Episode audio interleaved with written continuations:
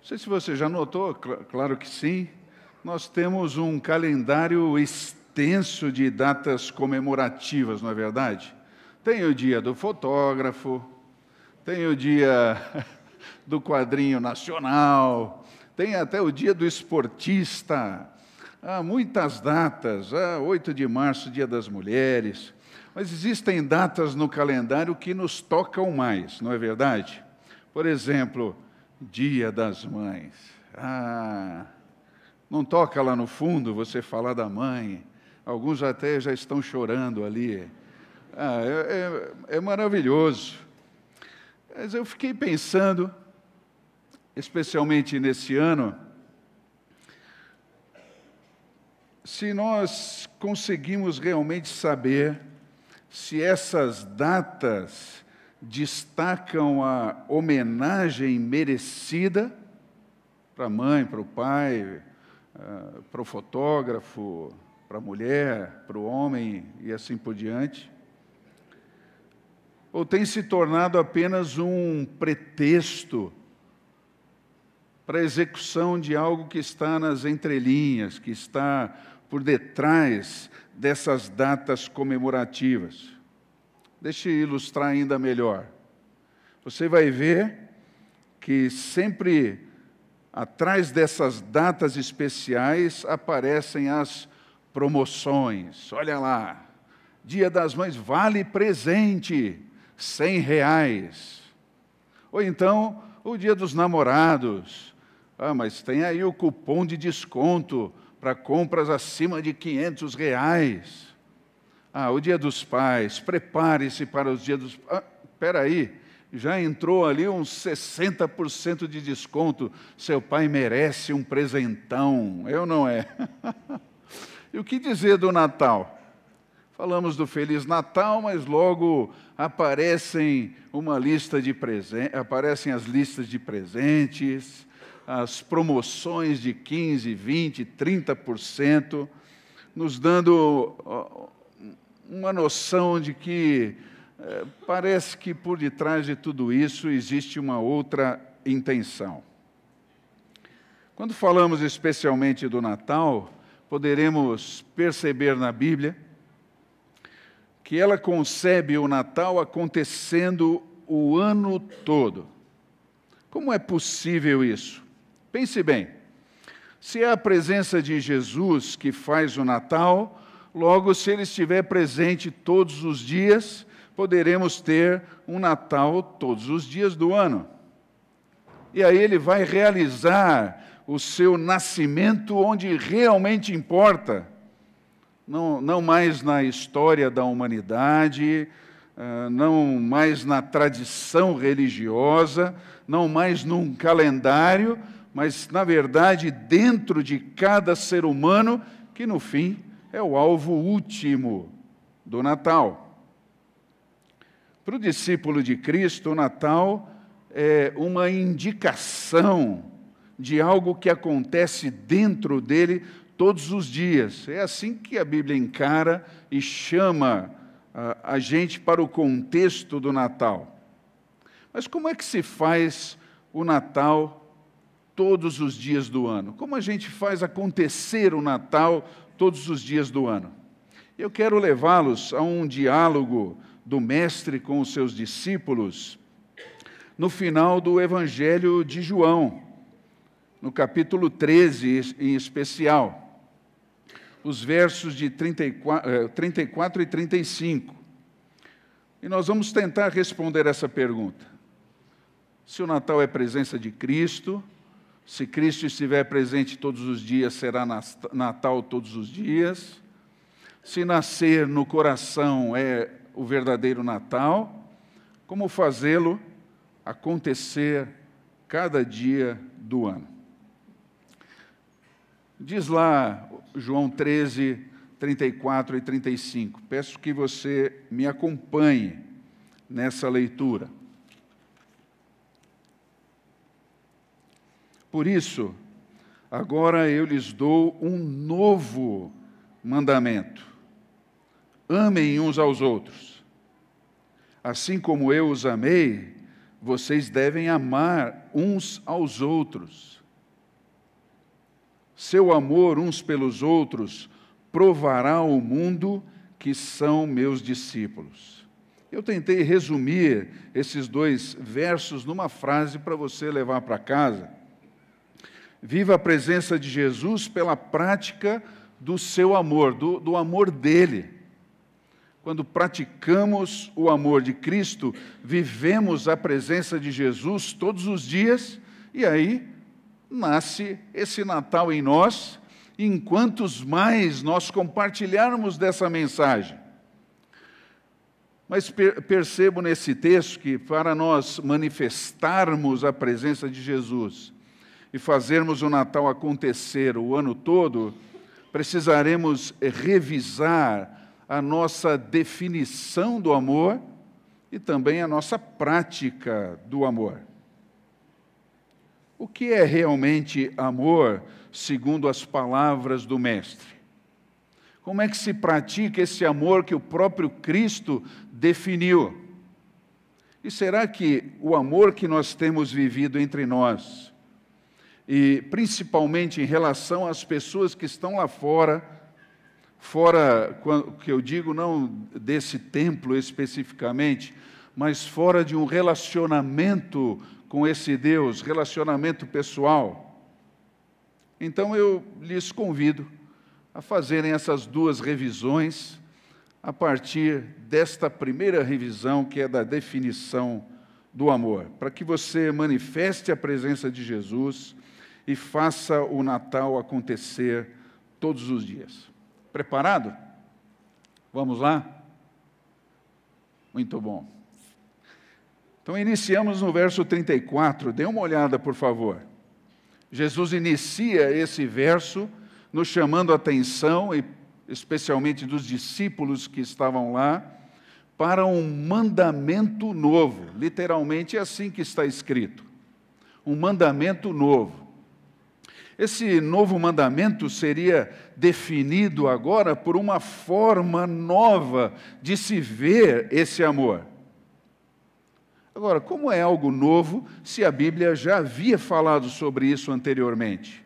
Se você seguir comigo para o Antigo Testamento, vai encontrar em Levítico, capítulo 19, verso 18, essa definição. Veja aí, ou essa colocação.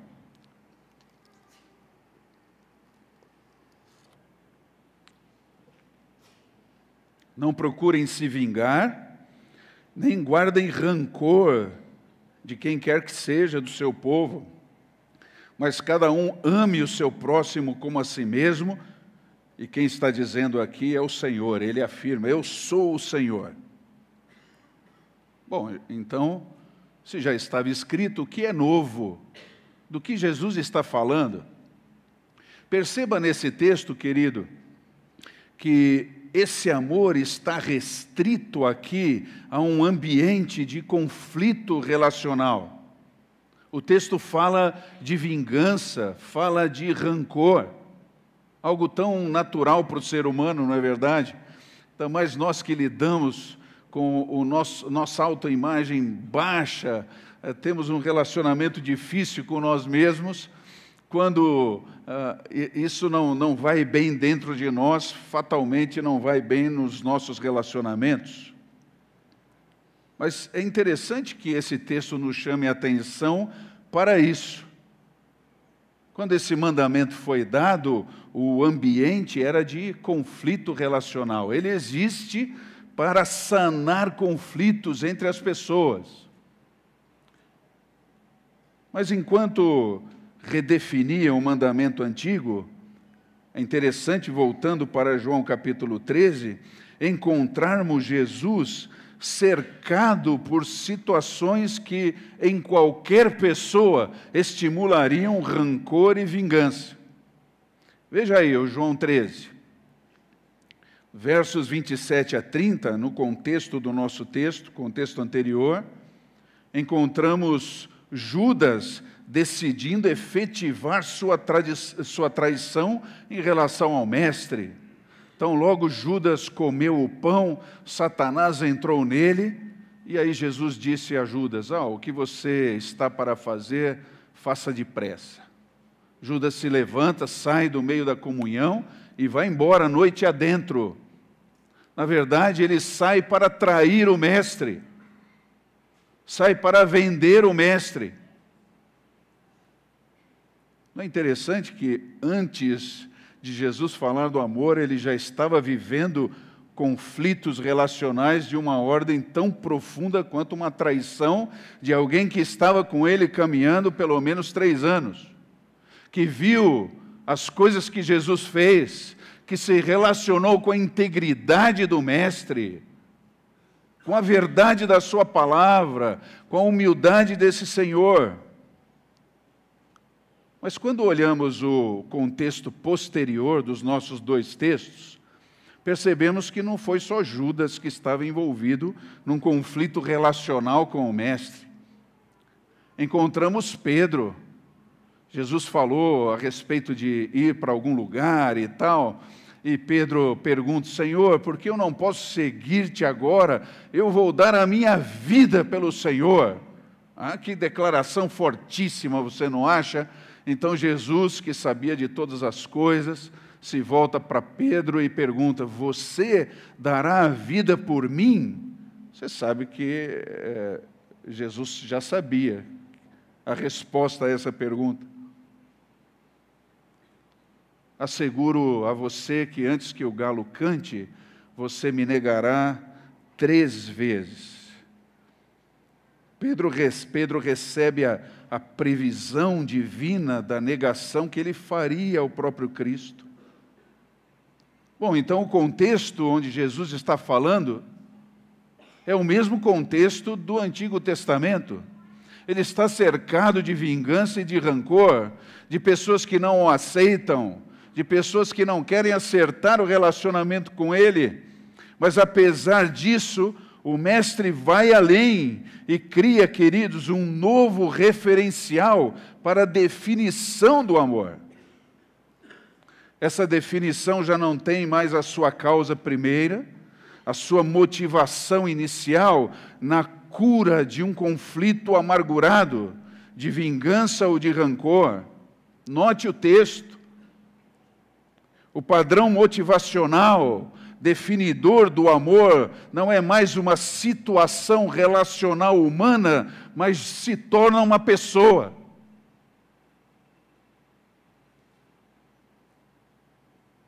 Já não é mais um item religioso que se aplica na cura de um relacionamento pequeno, é, circunstancial, mas vai muito além. Jesus quer dizer que agora esse amor se define na pessoa dele. Olha o que o texto diz, ele mesmo declara: assim como eu os amei, amem uns aos outros. Então o referencial agora se torna a pessoa de Cristo. É uma condição muitíssimo diferente, você não acha? Então a primeira revisão que eu preciso fazer para manifestar a presença de Jesus e fazer o Natal acontecer todos os dias do ano é o referencial de entendimento que eu tenho acerca do amor. Então não é mais algo que resolve ou envolve conflitos específicos, mas Jesus trata o amor a partir desse instante como um estilo de vida. Não como um remédio que você pega da prateleira e toma quando está doente, mas vai se tornar algo que você encarna. Tanto é que ele usa no texto aí a, a, o verbo evocando uma ação contínua. Se alguém perguntasse quando é que eu preciso amar o meu irmão? Ah, o verbo responderia: é hoje e amanhã e depois e sempre. Vai se tornar agora um estilo de vida para você. Bom, isso se torna claro quando examinamos a vida do próprio Cristo. Todas as ações do Senhor Jesus tiveram uma única origem, que é o amor. Alguns acham que é a justiça, e se fosse justiça ninguém seria salvo. Alguns acham que é a graça. Se fosse graça, todos seriam salvos. salvos. Mas por ser o amor, ele regula esses dois ah, pontas de lança dos atributos de Deus na relação com o homem. Porque o amor existe e dá espaço para que o outro também exista, para que ele seja, para que seja alvo da minha atuação. Agora, ainda para mim não ficou claro que tipo de amor é esse. Se você pegar o verbo amar e pesquisá-lo aqui no Evangelho de João, você vai encontrá-lo ocorrendo pela primeira vez no capítulo 3. É um texto tão conhecido que eu nem coloquei ali no slide. Capítulo 3 e verso 16. Porque Deus definitivamente amou tanto ao mundo que deu, deu o seu filho. E se você estudar mais a fundo a manifestação desse amor, vai perceber que, por exemplo, ele não precisa de sentimentos para ser vivido. Não é um amor que advém de algo que eu estou sentindo, mas sim de uma tomada de decisão a partir de um referencial de vida. Se eu sigo a Cristo e Ele encarna o amor, eu quero que, ele, que eu seja como Ele. Eu tomo essa decisão, eu decido ser como Ele. Quero viver o amor como esse propósito de vida. E aí então, queridos, os relacionamentos interpessoais, a nossa estada nesse mundo, começa a entrar uh, em perspectiva. Não serão mais as circunstâncias que me farão reconhecer as pessoas, o valor delas, essas que estão ao meu redor, de reconhecer as suas necessidades. Não serão mais as preferências de amizade ou simpatia que eu tenho com esse ou aquele, mas a pessoa de Jesus me capacitando e me ajudando a viver esse novo mandamento, esse novo propósito divino em seu amor para cada pessoa que atravessar o meu caminho. Porque esse é o estilo de vida que eu quero abraçar. Porque para o discípulo só existe essa definição de amor. Então não importa a situação em que você está envolvido ou está vivendo, mesmo cercado por dificuldades relacionais, o referencial de amor continua o mesmo. E não é um conceito, mas é uma pessoa. É Cristo Jesus. Por isso, se você viver a presença de Jesus pela prática do seu amor, vai conseguir não só revisar a sua definição do amor, mas inaugurar tempos de Natal a cada dia, de cada semana, de cada mês e de cada ano. Mas o texto ainda nos leva, queridos, a uma segunda revisão. Não só da definição, mas também da prática desse amor redefinido pela pessoa de Cristo. Se você olhar o início do verso 35, vai perceber Jesus dizendo: Nisto conhecerão que vocês são os meus discípulos. Nisto o quê? É uma referência direta ao que ele acabou de dizer. Nisto é no amem-se uns aos outros como eu os amei. Essa é a base para a prática desse amor. E acho maravilhoso, queridos, quando eu começo a, a olhar para esse, esse amor mais de perto, é, como Jesus o viveu intensamente. e começo a perceber que essa prática do amor não advém, não está baseada numa definição religiosa, por exemplo. Nós não abraçamos essa prática do amor porque ela veio em um catecismo, numa teologia sistematizada. Ela não está escrita numa declaração denominacional ou eclesiástica essa prática não se deriva, portanto, de uma reflexão humana a partir de alguma constatação que se vê no texto. Ela vem do próprio Cristo. É definida pela maneira como o Mestre pensava, enxergava, agia consigo mesmo e com as pessoas ao seu redor. E é por isso que precisamos revisar, queridos, além da fonte de definição do amor, a prática que advém disso de dentro de nós para fora. Agora, a sequência do verso 35 me chama muito a atenção, porque apesar, apesar do amor ser um estilo de vida, ele é representado, ele é vivido claramente nesse padrão relacional entre os discípulos. Jesus diz que a forma como nós nos relacionamos, a partir da definição, redefinição do amor, torna-se, aqui nas palavras de Jesus, uma estratégia missionária poderosíssima, queridos vai mostrar para as pessoas ao redor que nós fomos transformados por Jesus de dentro para fora. É aí que se começa a perceber quem abraça uma religião e quem anda com Cristo. Quem é membro de uma certa igreja e quem realmente se rendeu aos pés do Senhor.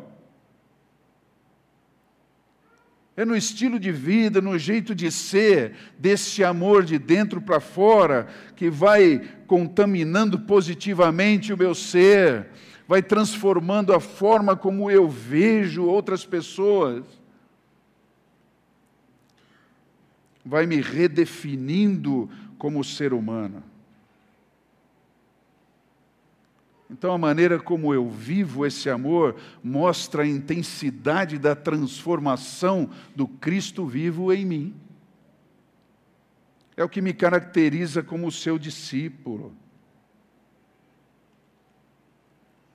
E Jesus diz que essa forma de viver vai se tornar, para as pessoas que não foram alcançadas por Cristo, um verdadeiro outdoor, uma propaganda viva do verdadeiro amor de Cristo que faz nascer o Natal. E é assim que o Novo Testamento ilustra o amor e a sua prática.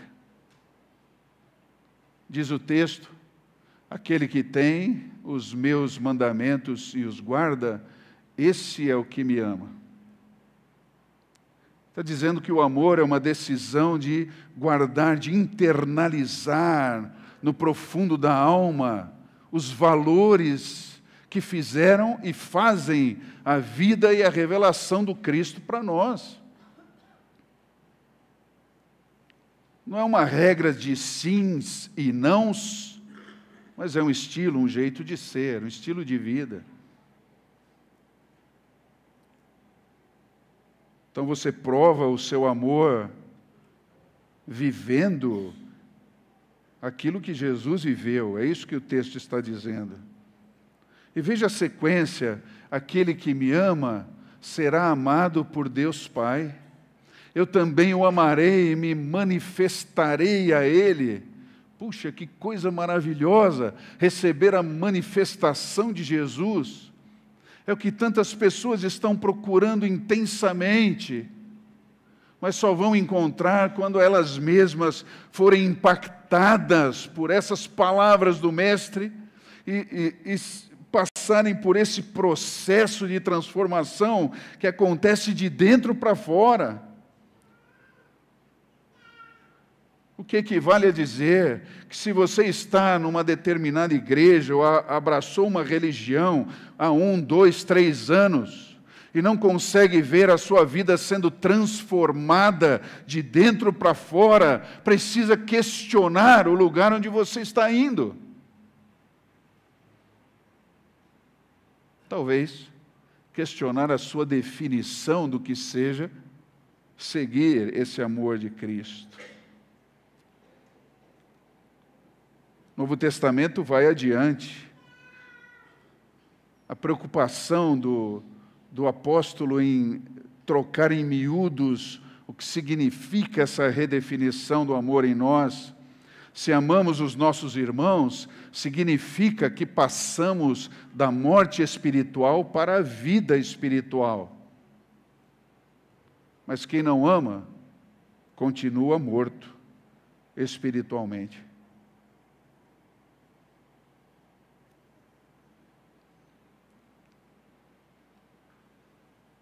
Que texto contundente, você não acha?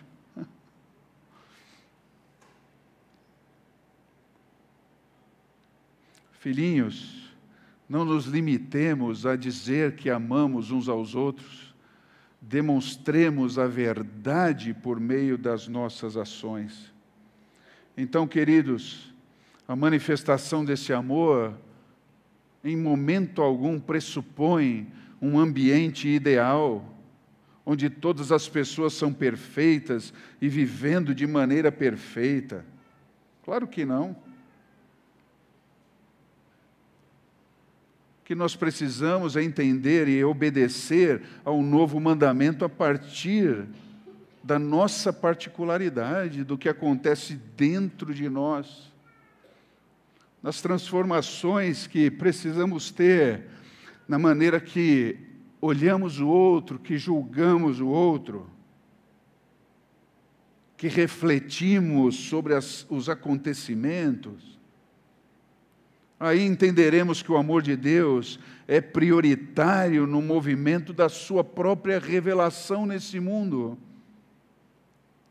Porque se não fosse, queridos, esse amor prático de Deus, nós ainda estaríamos perdidos em nós mesmos na nossa alienação espiritual, cegos, tentando chegar a Ele por nossas próprias forças, sem sucesso.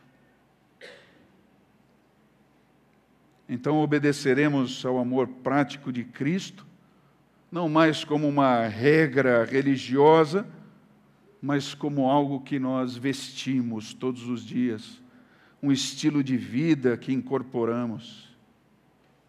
Daí começa a fazer sentido outras verdades bíblicas, como falarmos a verdade em amor uns com os outros, nos posicionarmos diante das ações positivas ou negativas dos nossos irmãos, mas agora fundamentados na palavra de Cristo que precisa ser lida e entendida dentro do seu contexto.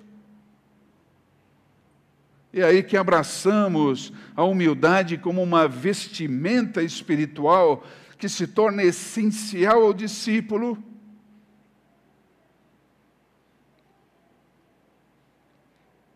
Um referencial que já não, não é mais de qualquer pessoa a não ser o próprio Cristo.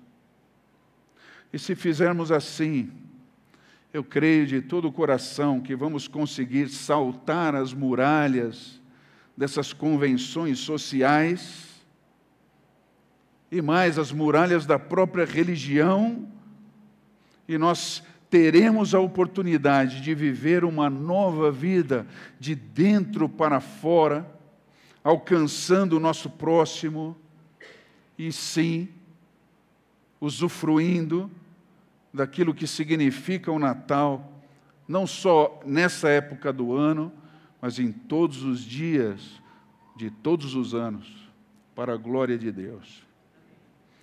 É assim, Senhor, que nos debruçamos na Sua presença, rendidos e clamando para que o Senhor nos ajude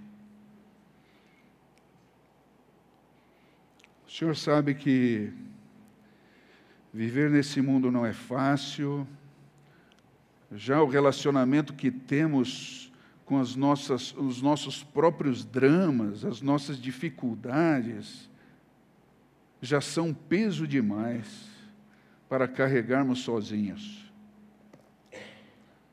Mas agradecemos pela clareza da Sua palavra, porque não precisamos andar sozinhos nesse mundo, mas que podemos abrir o nosso ser em humildade e clamar que o Senhor nos encha desse amor, nos transforme completamente, para que o nosso jeito de ser represente a mensagem do Cristo vivo, para que as pessoas lá no nosso trabalho, na nossa faculdade, os nossos vizinhos, aqueles que encontramos na padaria, no mercado, com quem cruzamos nas ruas da cidade, com quem compartilhamos as ruas, a vida, possam ver que o Senhor está vivo.